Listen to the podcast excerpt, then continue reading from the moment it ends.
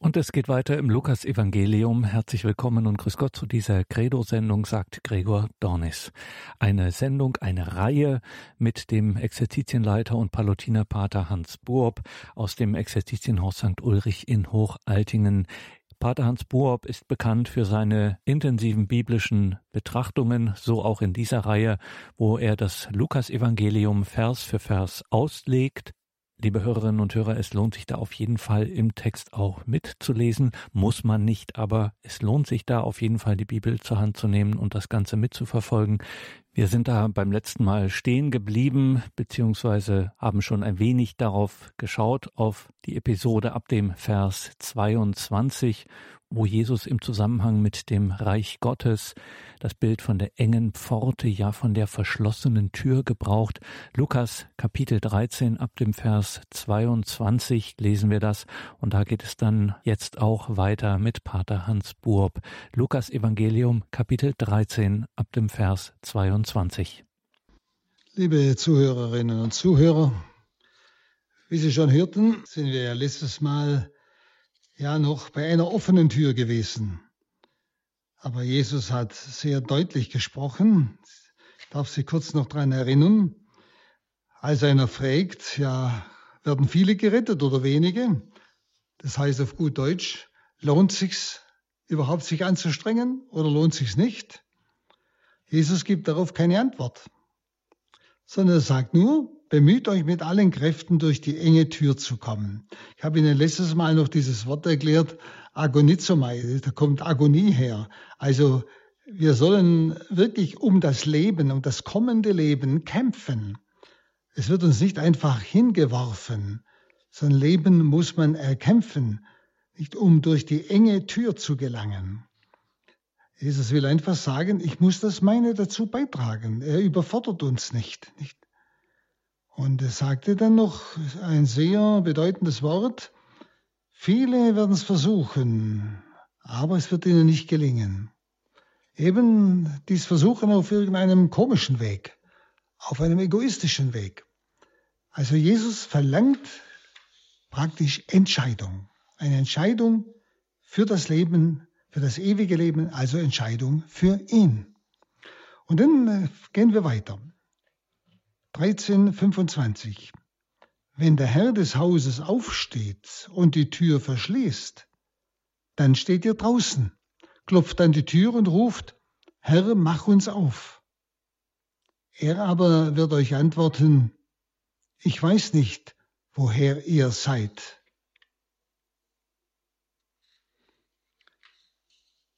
Also ein seltsames Wort. Ich weiß nicht, woher ihr seid. Und dann werden sie sogar sagen, wir haben doch mit dir gegessen und getrunken, und du hast auf unseren Straßen gelehrt. Er aber wird erwidern, ich sage euch, ich weiß nicht, woher ihr seid. Weg von mir, ihr habt alle Unrecht getan.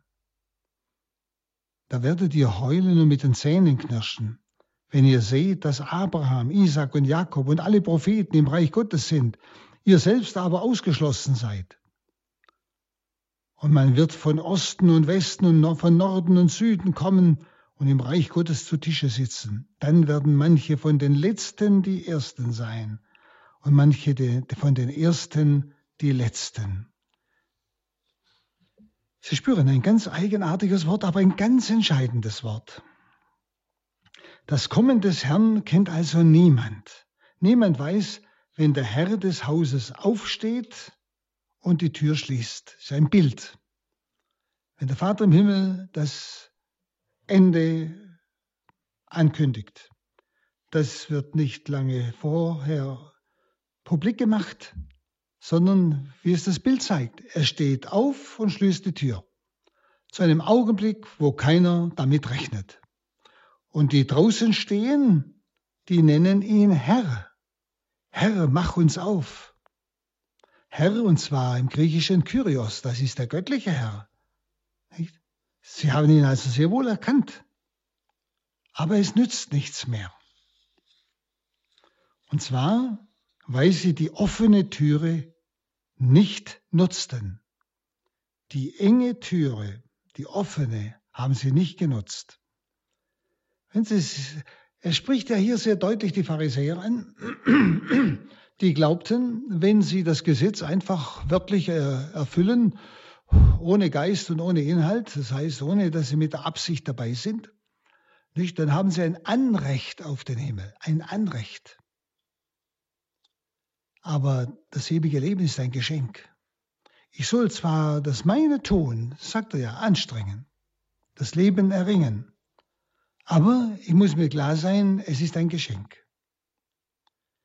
Wenn Sie das Bild von der engen Tür, das erinnert mich immer so, gerade weil es ein Bild ist, an Menschen, die voll bepackt durch diese enge Tür durch wollen.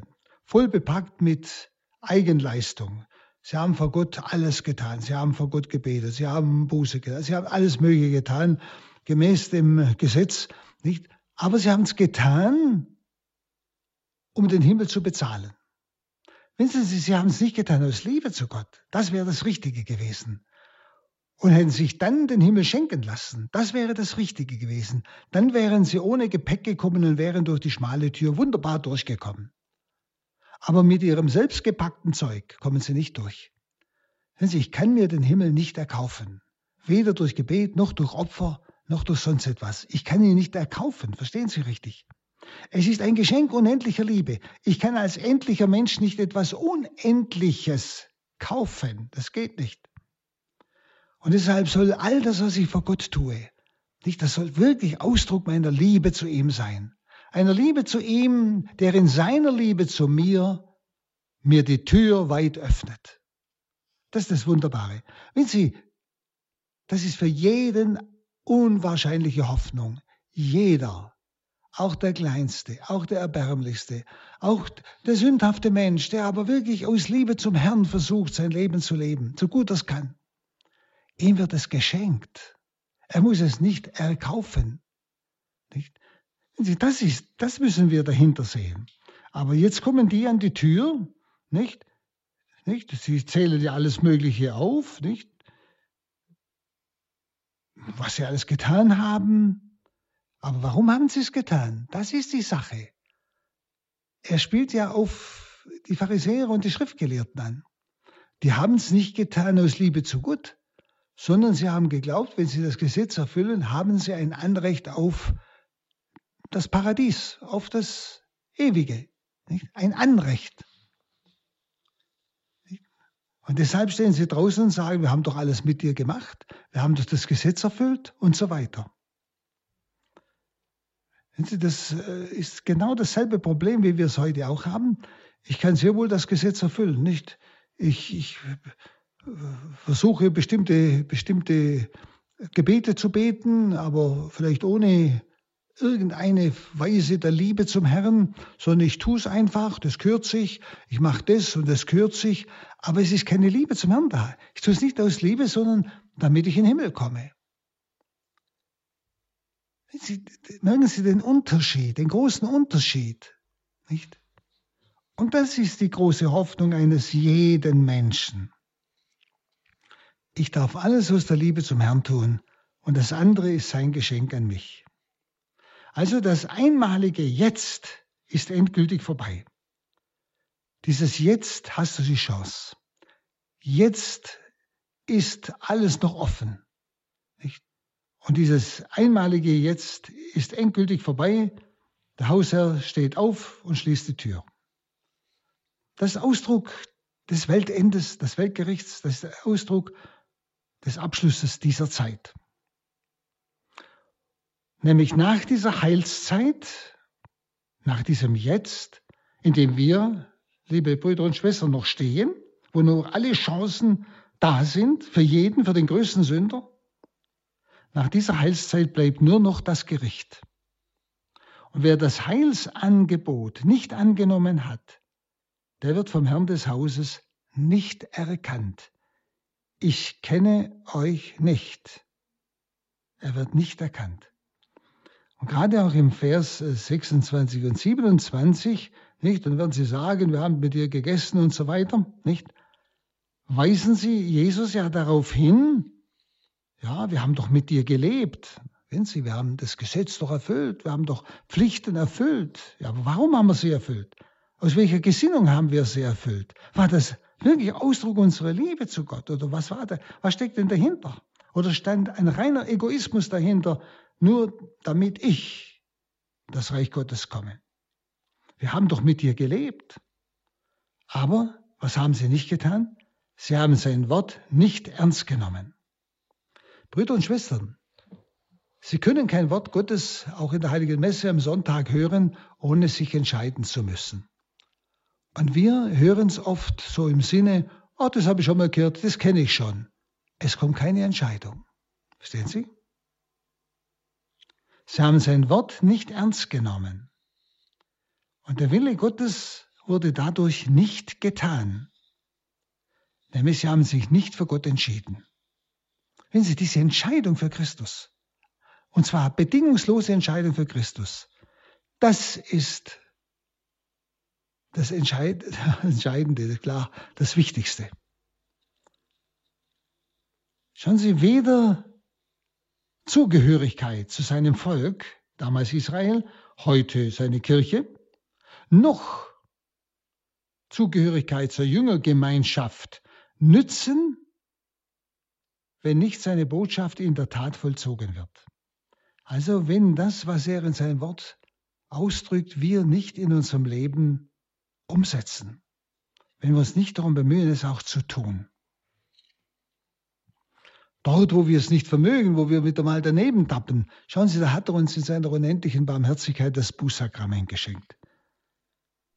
Es ist eine unendliche Liebe Gottes, die uns um uns wirbt und uns eigentlich retten will, uns beschenken will.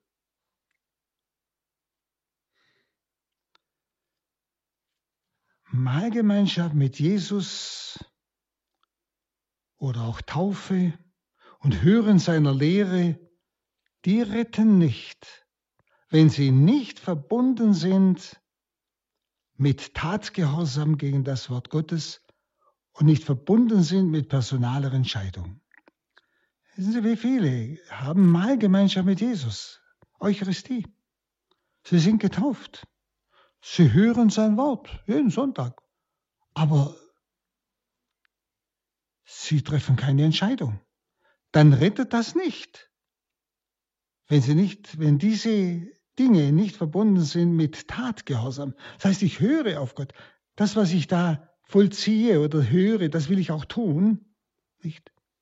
Und vor allem diese personale Entscheidung. Im Vers 28 bis 30, das haben Sie schon gelesen, da werdet ihr heulen und den Zähne knirschen und so weiter. In diesen Versen hören wir, gerade auch in diesem Bild von Heulen und Zähneknirschen, eben vor dieser verschlossenen Tür, diesen verzweifelten Schmerz. Das sind Worte, die immer das Gericht ausdrücken. Das sind Worte, die die Verdammnis ausdrücken, dieses sich gegen Gott entschieden haben. Also Gericht. Und die Ausgeschlossenen entdecken mit einem tödlichen Erschrecken, dass sie leichtfertig Gottes Gnade ausgeschlagen haben. Das erkennen sie. Nicht? Das ist dieses Zähneknirschen und Heulen. Sie erkennen mit tödlichem Erschrecken, wie leichtfertig sie mit der Gnade Gottes umgegangen sind, die ihnen angeboten war. Ja, wie sie sie ausgeschlagen haben. Und niemand kann dafür Gott anklagen. Denn selbst die Heiden, das heißt ja, die von Norden und Süden, Osten und Westen, sind die Heiden gemeint. Selbst die Heiden gehen in das Reich Gottes ein. Jeder hat die Chance. Auch die, die vor der Tür stehen, hatten die Chance. Gott hat um sie geworben. Er wirbt um jeden von uns. Wie sieht's denn aus bei mir? Gehe ich darauf ein oder lebe ich so, so allgemein äh, lässig katholisch vor mich hin? Wenn Sie, das Neue der Verkündigung Jesu ist, dass die Entscheidung über Heil und Unheil am Tun seines Wortes sich orientiert, also an der persönlichen Entscheidung für ihn. Das sind die zwei Dinge. Das ist das Neue der Verkündigung Jesu. Diese Entscheidung über Heil oder Unheil meines Lebens nicht, orientiert sich am Tun seines Wortes. Ist sein Wort für mich maßgebend? Nicht? Und treffe ich eine persönliche Entscheidung, Jesus Christus ist der Herr meines Lebens. Ihm gehört mein Leben. Und dann kommt eben dieser Satz, dann werden manche von den Letzten die Ersten sein und manche von den Ersten die Letzten. Das heißt, die die Ersten waren, das kann mal so ausgelegt werden, wir als Getaufte, von, also von, als Kinder schon getauft, von Kindheit auf in den Glauben eingeführt, wurden dauernd mit dem Wort Gottes eigentlich großgezogen, haben es dauernd gehört, gelesen, in der Schule, im Unterricht, daheim, in, in der, im Gottesdienst, nicht? Wir waren die Ersten. Wir haben dieses Heil von Anfang an gehabt. Aber wir haben uns vielleicht daran gewöhnt, haben nicht mehr mitgetan. Sehen Sie, oder haben egoistisch das Heil verpufft, indem wir es, ja, wir haben noch was gemacht religiös, um nicht in die Hölle zu kommen, aber nicht mehr aus der Liebe zum Herrn. Wir haben keine persönliche Entscheidung getroffen für Christus und sind so die Letzten geworden. Und die Letzten, die vielleicht Christus gar nicht gekannt haben, die vielleicht sogar in der Gottlosigkeit groß geworden sind von daheim aus, und auf einmal äh, äh, erfahren sie etwas von Gott. Und sie entscheiden sich für ihn. Und sie werden die Ersten sein. Denn sie haben ja von Gott nichts zu erwarten. Sie haben ja total gottlos gelebt, so wie der Schächer am Kreuz. Und sie können nur noch sich von Gott beschenken lassen. Merken Sie den Unterschied. Diese Letzten, die gerade noch am Schluss, können wir so sagen, Gott erkannt haben und sich für ihn entschieden haben, sie können nur noch erwarten, dass Gott ihnen alles schenkt, denn verdient haben sie todsicher nichts. Aber wir, die wir die Ersten waren, von Anfang an gläubig, wenn Sie, wir haben ja immer den Gedanken, ja lieber Gott, ich habe ja so gelebt und ich habe mich auch bemüht gegenüber den anderen, die so, so lottrig und so gottlos dahin leben, also ich habe da schließlich ein Anrecht auf den Himmel. Merken Sie es. Wir haben irgendwo so ein Grundempfinden, ich habe ein Anrecht auf den Himmel. Und nicht mehr wie der Letzte, der sagt, ich kann mir's nur noch schenken lassen. Und deshalb sollten wir alles, was wir tun, Brüder und Schwestern, einfach aus der Liebe zum Herrn tun. Und zwar auch stellvertretend für alle, die Gott noch nicht kennen. Also uns um das Heil der anderen mehr mühen als um unser eigenes und uns das ewige Leben schenken lassen. Dann ist die Tür weit offen. Dann ist sie nicht einmal eng. Das ist diese wunderbare Botschaft. Nicht? Der Herr lädt uns ein, darauf einzugehen. Es hört sich etwas, ja, wie soll ich sagen, streng an, aber wenn wir es richtig sehen, ist es eine Einladung des Herrn, andere sogar mitzunehmen durch die enge Pforte und selber wirklich sich alles schenken lassen, indem wir uns nur noch um das Heil anderer bemühen. Und für uns gleichsam keine Reichtümer anhäufen im Sinne von geistlichen Reichtümern, mit denen wir die Ewigkeit bezahlen könnten. Gehen wir wieder drei Schritte weiter.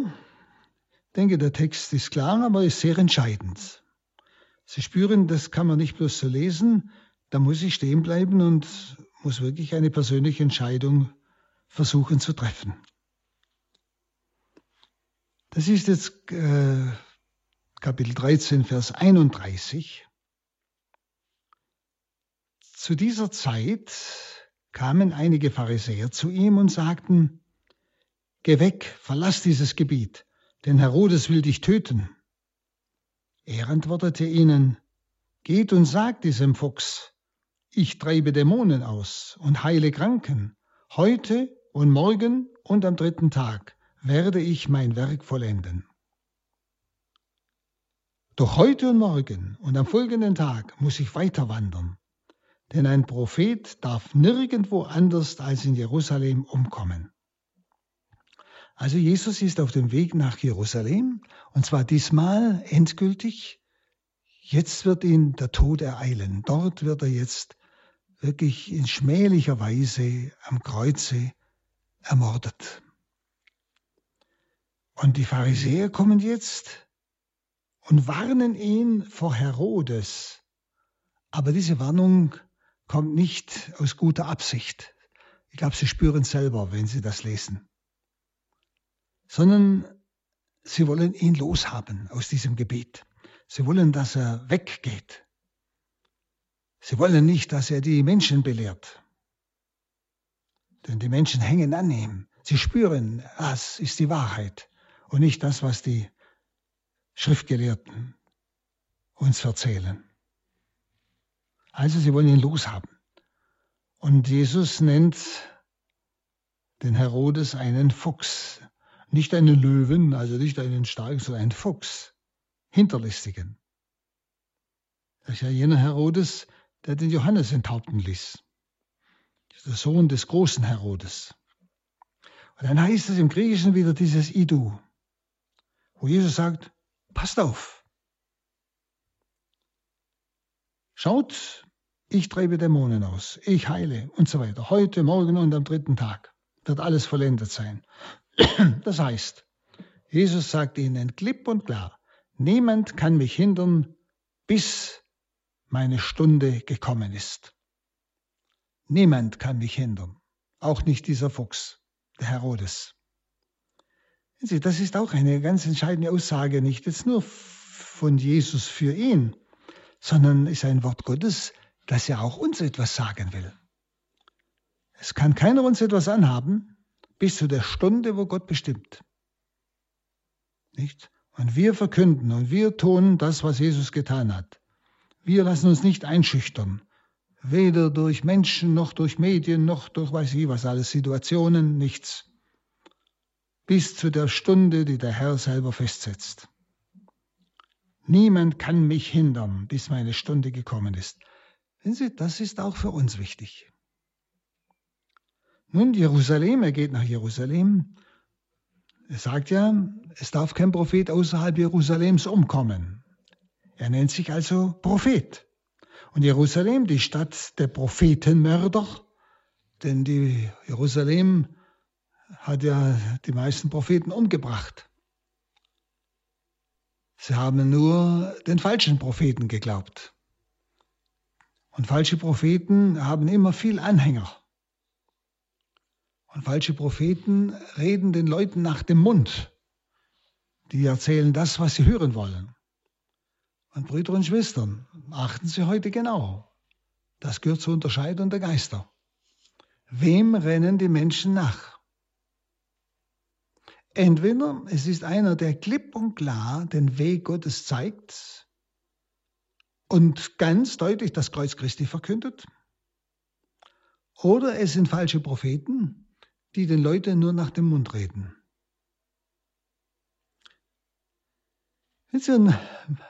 Auch mancher Verkünder und manche Verkünderin habe ich den Eindruck, sie reden den Leuten nach dem Mund. Sie wollen Applaus haben. Und zwar gegen die Lehre der Kirche und gegen das Wort Gottes. Ich höre immer wieder ganz konkrete Beispiele wo ich sagen muss, falsche Propheten. Und sie haben natürlich Applaus, aber kein Mensch bekehrt sich zu Gott. Wenn Sie, Jesus nennt sich hier Prophet. Und zwar, wenn Sie, er bezieht sich auf das Wort des Mose. Mose hat ja gesagt, einen Propheten wie mich wird der Herr euch äh, am Ende der Zeiten erwecken, einen Propheten wie mich. Darum haben ja die Abgesandten den Johannes den Täufer auch gefragt, bist du der Prophet? Nämlich der Prophet, den Mose vorausverkündet hat. Und Jesus nimmt das für sich in Anspruch. Er ist der Prophet, nicht? Und deshalb, da Jerusalem die, die Stadt der Prophetenmörder ist, wird auch der Herodes Jesus, den Propheten, nicht außerhalb von Jerusalem umbringen können. Einen Propheten wie mich wird euch der Herr geben. Das ist dieses Wort. Dann 34, Jerusalem, Jerusalem, du tötest die Propheten und steinigst die Boten, die zu dir gesandt sind. Wie oft wollte ich deine Kinder um mich sammeln, so wie eine Henne ihre Küken unter ihre Flügel nimmt, aber ihr habt nicht gewollt. Darum wird euer Haus von Gott verlassen, und ich sage euch, ihr werdet mich nicht mehr sehen, bis die Zeit kommt, in der ihr ruft, gesegnet sei er, der kommt im Namen des Herrn. Also, Jerusalem, Jerusalem, du tötest die Propheten und steinigst die Boten, die zu dir gesandt sind. Wissen Sie, man ist immer leicht verführt, oder ja, kann man schon so sagen, wenn man diese Texte liest, an das vor 2000 Jahren zu denken. Aber das Wort Gottes ergeht ja immer an uns heute, zu jeder Zeit. Und es will sagen, Jerusalem, Jerusalem. Nicht? Das neue Jerusalem ist die Kirche. Nicht? Auch da werden die Propheten getötet. Schauen Sie doch mal, ich könnte Ihnen Beispiele sagen von Priestern, die einfach, ist nicht gewalttätig oder so, sondern in Liebe das Wort Gottes ganz klar verkünden. Denen gedroht wird, wenn sie so weitermachen, nicht, dann kriegen sie den Lohn nicht mehr und so weiter, je nach Land, wo sie sind. Oder die Leute regen sich auf, nicht? Der Pfarrer ist altmodisch, ist konservativ und so weiter. Das sind dann so so Worte, die man wie so ein Dreschflegel benutzt, um einen totzuschlagen. Das geschieht zurzeit auch bei uns, wissen Sie. Das ist nicht bloß vor 2000 Jahren. Jerusalem, du tötest die Propheten und steinigst die Boten, die zu dir gesandt sind. Nicht? Ich darf Sie nur auf Papst Benedikt hinweisen. Und Sie wissen ja, wie der unverständlich. Einer aus unserem Volk, nicht, wie der von unserer Seite eigentlich behandelt wird. Und die ganze Welt staunt über ihn und freut sich über ihn. Und den Deutschen passt es nicht, was er sagt. Das ist genau dieses Wort. Wissen Sie, darum darf man da nicht drumherum deuten, sondern man muss einmal hinschauen, Herr, was willst du uns mit diesem Wort heute sagen? Dass wir nicht selber dann plötzlich zu Prophetenmördern werden, indem wir da einstimmen in diese äh, negativen, kritischen Töne, nicht, die nichts anderes sind, als den Leuten nach dem Mund reden. Und wenn das sogar Bischöfe tun, wenn sie ist das wirklich eine Katastrophe. Oder Priester auch natürlich. Das ist eine Katastrophe. Wie oft wollte ich deine Kinder um mich sammeln, so wie eine Henne ihre Küken unter sie ihre Flügel nimmt. Aber ihr habt nicht gewollt. Ihr habt nicht gewollt. Das ist wieder ein Gerichtswort. Ihr habt nicht gewollt. Er gibt uns Propheten, er gibt uns Menschen, auch heute, die wirklich Menschen die klare Richtung zeigen. Aber ihr habt nicht gewollt. Das ist die Antwort. Es gilt sicher nicht für alle, es wäre schlimm. Aber die Zahl ist nicht gering, wissen Sie. Und äh, dieses ihr habt nicht gewollt, das im Aorist im Griechischen, das heißt, es ist eine endgültige Ablehnung. Jesus vollendet trotzdem sein Werk, das ist das Schöne, wenn er auch im Augenblick keine Wirkung zeigt. Nicht? Er hat sie sammeln wollen. Er will auch uns heute sammeln. Und er schickt Hirten aus, um sie zu sammeln. Nicht? Darum wird euer Haus von Gott verlassen. Nicht? Ich sage euch, ihr werdet mich nicht mehr sehen bis zu der Zeit. Also das heißt, im Griechischen wieder, ich kommt wieder dieses Wort, passt auf, jetzt kommt was, nicht? Ihr verliert das Haus Gottes. Sie werden also den Tempel und Jerusalem verlieren. Damals, was er dort gesagt hat, gilt für uns heute. Und das kann man ruhig so auslegen, wenn Sie kein Volk hat die Garantie, dass die katholische Kirche in diesem Volk nicht ausstirbt. Gucken Sie mal nach Nordafrika. Ein blühendes katholisches Land gewesen, ganz Nordafrika, wurde vom Islam vollkommen überrannt. Und bei uns geht es auf eine ganz andere Weise. Durch Unglaube und Glaubensabfall. Wir haben keine Garantie. Nur die ganze Welt hat die Garantie, dass die Pforten der Hölle sie nicht überwältigen werden. Und das ist dieses, passt auf, nicht? Darum wird das Haus Gottes verlassen, von Gott verlassen. Das heißt, dass Gott gleichsam aus dem Tempel und Jerusalem auszieht. Nicht? Aber das Verhältnis Jesu zu Israel ist trotzdem nicht zu Ende im Psalm 118, 26, da heißt es, es kommt die Zeit, in der ihr ruft, hochgelobt, der da kommt im Namen des Herrn. Es ist hier nicht der Palmsonntag gemeint an dieser Stelle, denn dort haben sie sich ja nicht bekehrt beim Palmsonntag. Im Gegenteil. Und trotzdem, Gott lässt nicht noch und Jesus lässt nicht los. Heute, genau heute wieder. Er will sie sammeln durch seine Propheten heute. Manche schweigen ihn immer noch tot. Aber wissen Sie, Jesus, solange die Welt steht, hört er nicht auf, die Küken zu sammeln, also um das Bild wieder zu nehmen, uns für das Reich Gottes zu anwerben. Er will in seiner Liebe uns wirklich in dieses Glück hineinführen. Auch wenn immer wieder so ein Gerichtspunkt kommt, dann ist endgültig aus. Aber es ist immer der Herr wieder, der wirbt und wirbt und neu wirbt. Das ist eben diese unbegreifliche Liebe Gottes. Dann schauen wir noch auf das 14. Kapitel, Vers 1 bis 6. Als Jesus an einem Sabbat in das Haus eines führenden Pharisäers zum Essen kam, beobachtete man ihn genau. Da stand auf einmal ein Mann vor ihm, der an Wassersucht litt. Und Jesus wandte sich an die Gesetzeslehrer und die Pharisäer und er fragte, ist es am Sabbat erlaubt zu heilen oder nicht?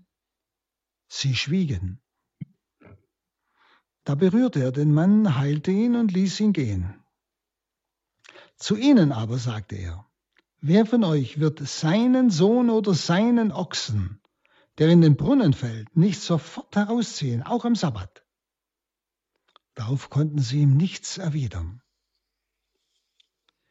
Also Jesus lässt sich einladen. Er lässt sich von jedem einladen. Jeder, der ihn einlädt, geht er hin. Auch selbst hier, wo er weiß, dass die ihn nur reinlegen wollen. Aber er geht hin. Das, wissen Sie, das ist dieses, dieses wunderbare Werben Gottes. Er geht jedem nach. Er gibt jedem die Chance. Auch selbst solchen Leuten, die eigentlich in böser Absicht, kann man sagen, ihn einladen. Nicht?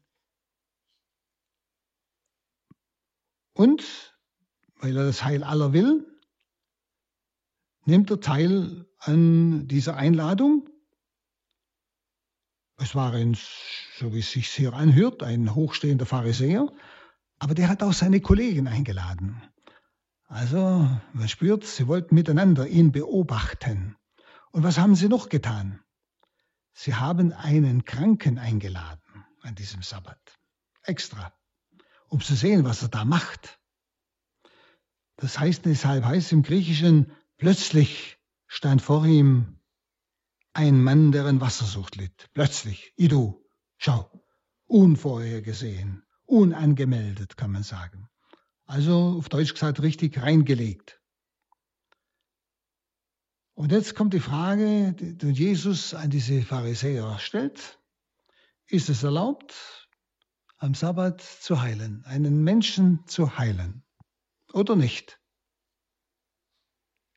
Sie schwiegen. Sei es Verlegenheit, was sollen Sie antworten? Wenn Sie Ja sagen, nicht, dann war Ihre Einladung genau umgekehrt. Nicht? Sie wollten ja, dass er am Sabbat was tut und ihn Sie ihn einklagen können. Und so müssen Sie ja zugestehen, er kann am Sabbat heilen, das geht ja nicht. Also haben Sie geschwiegen aus Verlegenheit oder vielleicht sogar aus gehässiger Falschheit.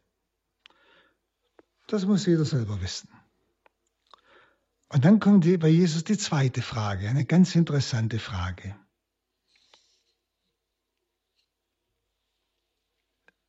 Äh, wer von euch wird seinen Sohn, nicht irgendeinen Menschen, nicht der Sohn des Nachbarn und nicht den Ochsen des Nachbarn, hätten sie schon wieder ausweichen können.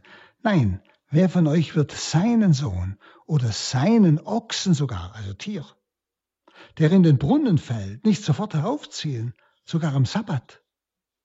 Und darauf konnten sie ihm wieder nichts antworten. Also er hatte immer so ein Wort der Weisheit, dass sie die Menschen einfach sprachlos machte. Die Menschen, die ihn eigentlich immer hereinlegen wollten. Und sie hatten dadurch eigentlich die Möglichkeit, umzukehren. Sie hatten die Möglichkeit, zur Einsicht zu kommen. Aber schauen Sie, das ist die Sünde gegen den Heiligen Geist, dass selbst wenn die Einsicht schon halt da ist, der Mensch sich dagegen entscheidet, weil es ihm nicht passt, fertig. Weil es nicht in seine Ideologie hineinpasst. Nicht? Das ist schlimm. Das ist schon die Frage nach dem Gottesbild auch. Was haben denn die für eine Gottesvorstellung, diese Leute damals? Ein Gott, der nur nach Gesetzen geht und den Menschen dabei zugrunde gehen lässt. Das Gesetz ist doch für den Menschen da. Zu seinem Heil hat Gott ihnen Gesetze gegeben. Zur Ehre Gottes und zum Heil der Menschen. Und jetzt missbrauchen sie die Gesetze zum Unheil des Menschen. Der, Mensch darf nicht geheilt werden, aber ein Ochs, den kann man aus, aus der Grube ziehen. Ist er verrückt? Wissen Sie, und ich denke, das ist auch eine Frage an jeden von uns. Was für ein Gottesbild habe ich im Herzen? Wenn Sie im Kopf haben, Sie schon das Richtige. Das ja, Gott ist die Liebe, das weiß jeder. Aber ist das das Gottesbild im Herzen? Kann ich auch in tiefem Leid oder bei irgendetwas, was mir überhaupt nicht passt, das sehen von diesem Gott der Liebe her?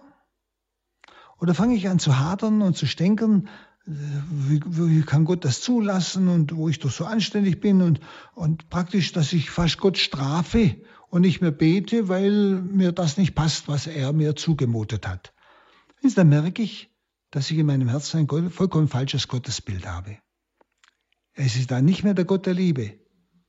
Da ist auf einmal auch in so einer Situation plötzlich für mich nicht mehr der Gott der Liebe, sondern ein Gott, der mich straft oder ein Gott, der ungerecht ist und so weiter. Wissen Sie, das, muss ich fragen, die hatten dieses Gottesbild des, des eines, eines äh, Polizeigottes, nicht, der genau nach seinem Gesetz lebt, egal ob es zum Unheil des Menschen ist oder ihm nützt. Das ist ein falsches Gottesbild. Aber Gott hat sich offenbart und er hat gesagt, dass er Gesetze gibt zum Heil des Menschen. Und das drückt auch die Stelle aus, Gott will alle Menschen heil machen, also zum Heil führen. Nicht?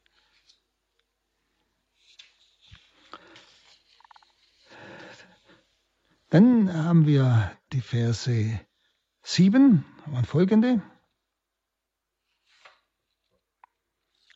Als er merkte, ist ja immer noch bei den Pharisäern da, als er merkte, wie sich die Gäste die Ehrenplätze aussuchten, nahm er das zum Anlass, ihnen eine Lehre zu erteilen. Schon mal interessant, er lässt sich also vor denen einladen, die ihn reinlegen wollen. Er macht sie gleich am Mund tot mit diesen Fragen, die wir gerade hörten. Und dann fängt er an zu predigen. Und zwar geht er von dem aus, was er da beobachtet. Merken Sie, er lässt sich von allen einladen, aber er kommt, um das Reich Gottes zu verkünden. Nicht? Also er teilt eine Lehre. Er sagt zu ihnen, wenn du zu einer Hochzeit eingeladen bist, such dir nicht den Ehrenplatz aus, denn es könnte ein anderer eingeladen sein, der vornehmer ist als du. Und dann würde der Gastgeber, der dich und ihn eingeladen hat, kommen und zu dir sagen, mach diesem hier Platz. Du aber wärst beschämt und müsstest den untersten Platz einnehmen. Wenn du also eingeladen bist, setz dich lieber, wenn du hinkommst, auf den untersten Platz. Dann wird der Gastgeber zu dir kommen und sagen, mein Freund, rück weiter hinauf. Das wird für dich eine Ehre sein vor allen Gästen. Denn wer sich selbst erhöht, wird erniedrigt, und wer sich selbst erniedrigt, wird erhöht werden.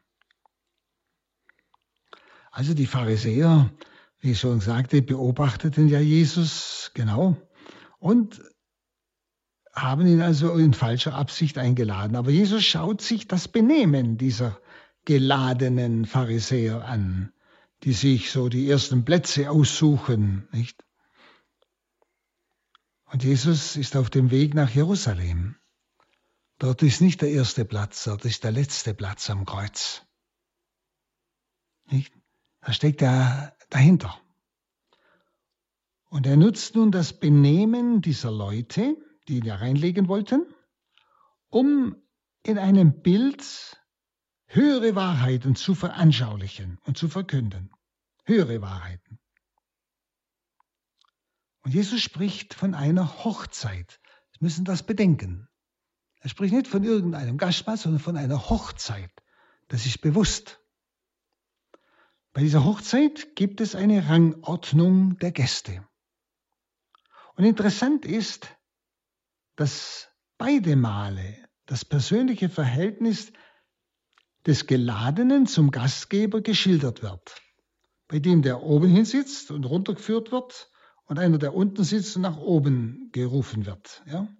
Es geht immer um das persönliche Verhältnis des Geladenen zum Gastgeber, zum Bräutigam. Und wie kalt klingt eigentlich das erste Wort? Du, geh weg, mach diesen Platz. Und du musst an den untersten Sitz. Nicht? Sehr kalt. Eine Beziehung. Ja? Und wie herzlich das zweite Wort. Freund, rück doch näher heran. Nämlich an den Gastgeber, an den Bräutigam. Also die ganze Ehre ist noch dazu eingetaucht in die persönliche Liebe des Gastfreundes. Er nennt ihn ja Freund. Beim anderen sagt er bloß, mach diesen Platz. Hier seid der Freund. Rück doch näher heran. Nicht? Also dieser Freund wird von diesem Gastgeber ganz persönlich angesprochen und ist ganz erschrocken. Ja, der Gastgeber selber ist erschrocken, dass dieser Freund so ganz unten sitzt, den er doch neben sich haben will.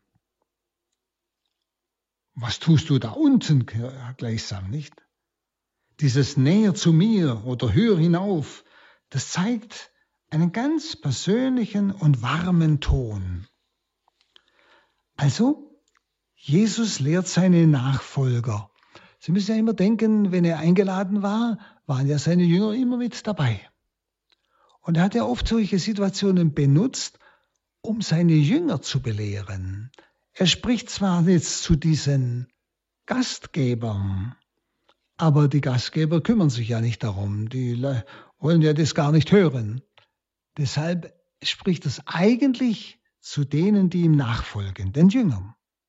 Er sagt es zu uns, nämlich Demut und Rücksichtnahme auf die anderen. Nicht? Setz dich auf den unteren Platz, dann wird dir sagen, Freund, rücke herauf. Das ist Demut, verstehen Sie? Ich, das ist wieder, denken Sie an vorher, der, der eigentlich sich nicht würdig fühlt, in das Reich Gottes zu kommen, der nichts hat, womit er das Reich Gottes kaufen kann, der ganz arm ist. Der Letzte, der wird der Erste sein. Ja? Und deshalb soll ich auf den letzten Platz. Das heißt, ich soll mir, aber es ist nicht, wissen Sie, so pro forma, sondern es geht um die innere Gesinnung, dass ich mir immer als der Letzte vorkomme, also der größte Sünder, der Erbärmlichste, der eigentlich von Jesus kein Recht hat, von ihm geliebt zu werden, beschenkt zu werden. Und da merken Sie ja schon, wenn ich das sage, dass es in ihnen rumort. Das ist kein Recht hat, also so ist es ja auch wieder nicht. Schließlich tue ich auch was. Merken Sie es, es kommt schon wieder der Egoismus, ich tue auch was. Ja, aber tun Sie es doch bitte aus Liebe zum Herrn. Und seien Sie doch bewusst, dass ich als Geschöpf niemals eine Ewigkeit, etwas Unendliches, Ewiges verdienen kann. Das geht doch gar nicht. Das ist doch gar kein Verhältnis. Sie, und das ist diese Selbsterkenntnis, das ist diese wahre Demut. Das sagt Jesus mit diesem Bild. Deshalb setze ich an den untersten Platz. Das heißt, sei dir doch bewusst, dass du es nicht wert bist, von dir aus, als gebrechlicher, begrenzter, fehlerhafter Mensch neben dem Bräutigam bei der ewigen Hochzeit des Lammes zu sitzen. Er spricht ja von Hochzeit. Und er meint die ewige Hochzeit des Lammes die Hochzeit des ewigen Lebens. Verstehen Sie? Das ist die Parallele. Darum spricht er jetzt zu den Nachfolgern, die, die, zu den Aposteln, denen erklärt es, er spricht zwar zu den Pharisäern, die es ja nicht annehmen, damit die Nachfolger den hören, denn für sie ist es gedacht und damit für uns. Aber da wäre wieder die Frage, Brüder und Schwestern, habe ich diese Demut? Ist es ganz tief in meinem Herzen, Herr, ich habe nichts verdient, keinen Himmel.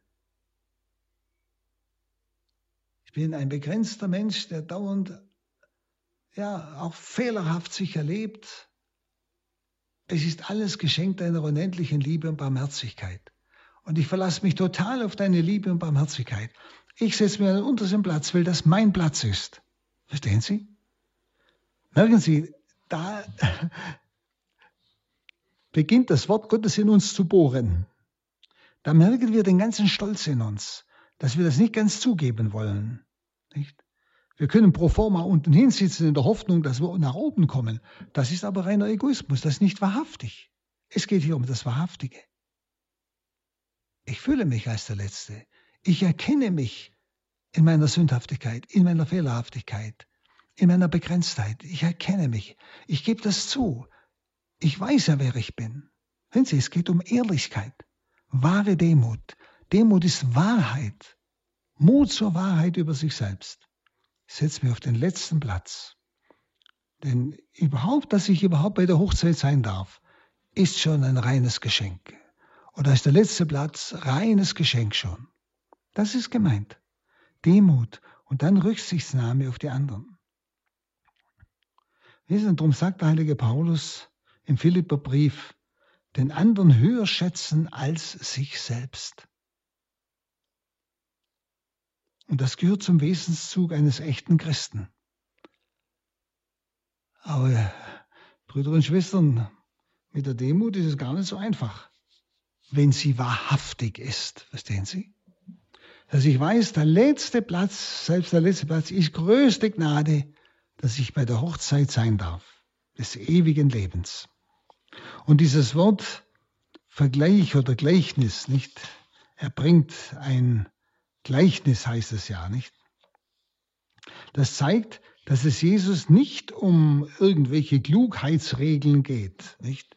Sei klug, sei, wenn sie so raffiniert, hock dich unter hin, dann darfst du nicht nach oben rücken.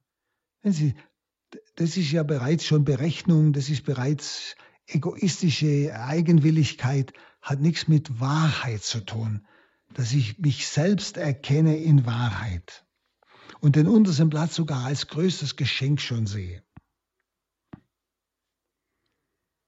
Also Jesus geht es nicht um Klugheitsregeln oder so, sogar Raffiniertheit, sondern um eine innere Haltung, das Armsein und Kleinsein vor Gott ist das Entscheidende. Wenn ihr nicht werdet wie Kinder, könnt ihr nicht ins Himmelreich gehen. Ein Kind kann nichts verdienen. Es kann alles nur geschenkt bekommen. Es ist dieses Armsein vor Gott. Selig die, die der Geist in diese Armut einführt. Ihre ist das Himmelreich. Die Seligpreisung, nicht? Und dieses Kleinsein vor Gott. Das Demut. Das ist gemeint mit dem letzten Platz. Ganz grundehrlich. Es ist im Sinne des Wortes, der Menschensohn ist nicht gekommen, um sich bedienen zu lassen, sondern um zu dienen und sein Leben als Lösegeld hinzugeben für viele. Und Jesus spricht ja von einem Hochzeitsmahl. Also ein Hinweis, was ich Ihnen schon sagte, auf das Handeln Gottes am Ende der Tage beim Weltgericht, wenn dieses ewige Hochzeitsmahl des Lammes beginnt. Und er erniedrigt dort im Endgericht den Stolzen und erhöht den Demütigen.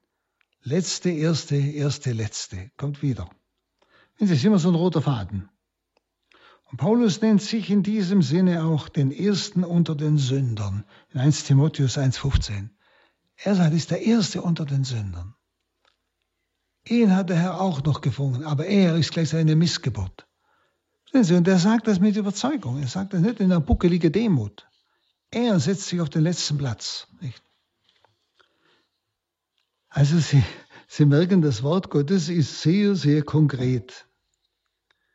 Und der Herr will uns einladen zu dieser Freiheit. Wenn Sie, dass ich meine Armut annehmen darf, ich muss nicht, weiß der Kuckuck, was leisten, was ich nicht kann, sondern ich darf vieles leisten aus Liebe zu ihm. Und ich darf alles dann von seiner Barmherzigkeit erwarten. Das ist einfach herrlich. Dann äh, nehmen wir äh, Kapitel 14, 12 bis 14. Dann sagt er zu dem Gastgeber, also er ist immer noch bei diesem Gastmahl, zu dem er eingeladen ist, sagt er zu dem Gastgeber, wenn du mittags oder abends ein Essen gibst, so lade nicht deine Freunde oder deine Brüder oder deine Verwandten oder deine reichen Nachbarn ein. Das, was er nämlich jetzt gemacht hat, seine Kollegen, nicht? Sonst laden auch sie dich ein und damit ist dir wieder alles vergolten. Nein, wenn du ein Essen gibst, dann lade Arme, Krüppel, Lahme, Blinde ein. Du wirst selig sein, denn sie können es dir nicht vergelten. Es wird dir aber vergolten werden bei der Auferstehung der Gerechten. Jetzt spricht er also den Gastgeber direkt an. Aber auch das sollen die Jünger wieder hören. Nicht?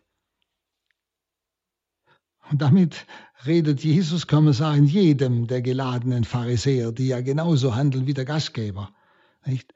Äh, ins Gewissen. Und natürlich dem Gastgeber selbst auch. Er ermahnt ihn zur Wohltätigkeit. Jesus geht also auf die Absicht des Gastgebers, weshalb er ihn eingeladen hatte, nicht ein. Also er macht ihm gar keinen Vorwurf. Nicht, du hast mich nur eingeladen, um mich reinzulegen. Ne?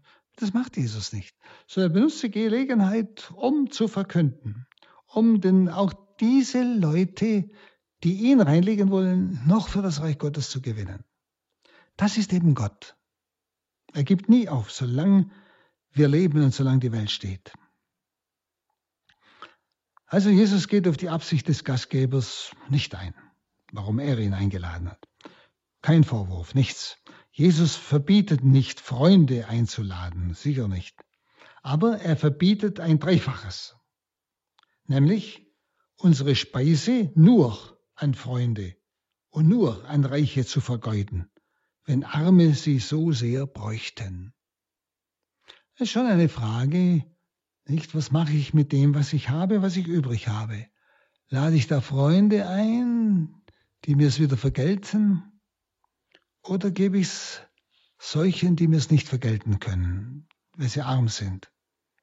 Zweitens, es ist verboten, sagt Jesus, könnte man so können wir es auslegen, nicht? Das sind drei, ein dreifaches verbietet er ja. Es ist verboten, Liebe darin zu sehen, nur diejenigen zu bewirten, die wir lieben und die uns freundlich gesonnen sind. So, da gibt es Menschen, die wir gar nicht lieben. Und die uns gar nicht besonders gesonnen sind, aber die in Not sind und, und arm sind. Und es geht auch nicht bloß um Speise, sondern denken Sie an das andere, dass ich auch die grüße, die mich nicht grüßen. Ist auch ein Wort. Dass ich denen etwas Gutes tue, vielleicht geschwind helfe oder nach ihrem Befinden frage, äh, die nicht freundlich sind zu mir und die ich nicht liebe. Und drittens, es ist verboten, Gutes zu tun mit der Absicht, dass es uns wieder vergolten wird. Ist einmal zwischen Mensch und Mensch, so wie es der Pharisäer gemacht hat. Gutes zu tun, damit es wieder vergolten wird. Wissen Sie, das sage ich manchmal so ein bisschen ironisch, schenken Sie die nächsten Weihnachten einmal niemand etwas. Dann werden Sie erleben, dann werden Sie bei den übernächsten Weihnachten auch nichts mehr bekommen. Wie oft versucht man immer zu schauen, was schenkt mir der andere, damit ich etwas Gleichwertiges zurückschenke und nicht Schuldner bleibe. Überlegen Sie mal. Aber Jesus sagt, es ist verboten, Gutes zu tun mit der Absicht, dass es uns wieder vergolten wird. Das ist nichts Gutes. Das, das hat keinen Wert vor Gott. Und dasselbe gilt zwischen Mensch und Gott ich bete nicht einfach, damit Gott mir den Himmel gibt, sondern ich bete, weil ich ihn liebe. Und ich mache ihm eine Freude, ob er mir was gibt oder nicht gibt. Das ist gemeint. Übrigens, das hat wieder mit dem vorhergehenden Text zu tun. Jesus enthüllt die Absicht des Gastgebers. Und zwar auf indirekte Weise. Wer von den Menschen den Lohn wieder erwartet, hat den Lohn Gottes verscherzt. Der kann nicht erwarten, dass Gott ihm auch etwas gibt dafür. Und Jesus weist auf die Auferstehung hin. Und damit deutet er auf das Ziel hin und welchen Lohn wir erwarten sollen. Und deshalb selig, wer den Rat Jesu befolgt und solche Gäste einlädt, die es nicht vergelten können. Oder der eben sein Gut, was er übrig hat und oder auch sich abspart, solchen Menschen gibt irgendwo in der Welt, die es ihm nicht vergelten können. Denn es wird ihnen bei der Auferstehung der Gerechten vergolten. Und zwar auf eine Weise, die das weit übertrifft. Zur Auferstehung der Gerechten gehören eben die Menschen, welche in dieser gegenwärtigen Welt nach den Grundgesetzen der zukünftigen Welt denen Liebe erweisen, die der Liebe am meisten bedürfen. Denen Liebe erweisen, die der Liebe am meisten bedürfen. Das sind die Armen, Kranken, Schwachen, ja, auch die Kapitalsünder, die wir manchmal so leicht verurteilen, Verbrecher und alles Mögliche, wie wir sie nennen. Sehen Sie, und dass ich trotzdem Liebe ihnen zu ihnen habe, ich werde ihnen ja fast nicht begegnen, außer in der Zeitung, aber dass ich für sie bete, das ist Liebe für sie haben. Dass ich gerade für solche Menschen bete, dass sie den, den Weg zu Gott finden, das ist Liebe. Auch das ist es. Nicht? Es geht nicht bloß um Irdisches, es geht auch um geistige Werte.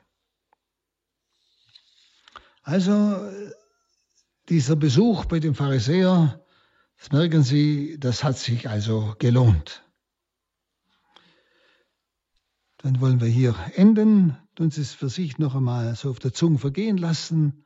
Vielleicht betrachten Sie es noch einmal durch, lesen Sie es noch einmal langsam, dass es sich irgendwie einfleischt, damit es für Sie ein, ein wirkliches Wort Gottes wird, das Sie froh macht, ich darf alles tun aus Liebe zu Gott.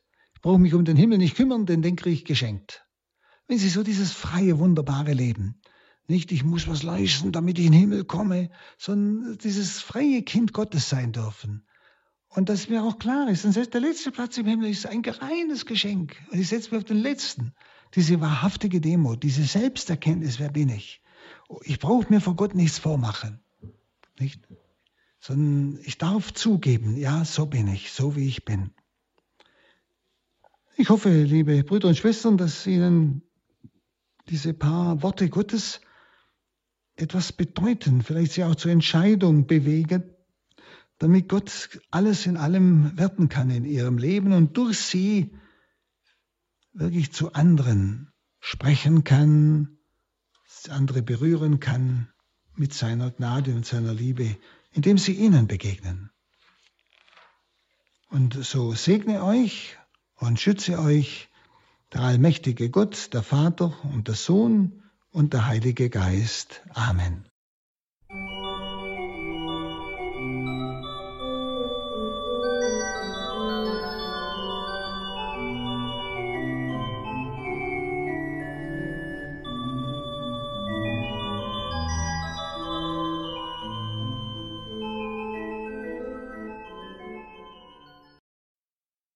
Das war Palutinerpater Hans Buob mit seiner Reihe zum Lukas-Evangelium. Liebe Hörerinnen und Hörer, schauen Sie in die Details zu dieser Sendung auf horeb.org. Dort finden Sie einen Link zum Unio Verlag, wo unzählige Bücher und Medien von Pater Hans Buob erschienen sind und natürlich auch ein Link zum Exerzitienhaus St. Ulrich in Hochaltingen. Danke Ihnen allen fürs Dabeisein. Hier folgt jetzt um 21.30 Uhr die Reihe Nachgehört. Alles Gute und gottesreichen Segen wünscht ihr Gregor Dornis.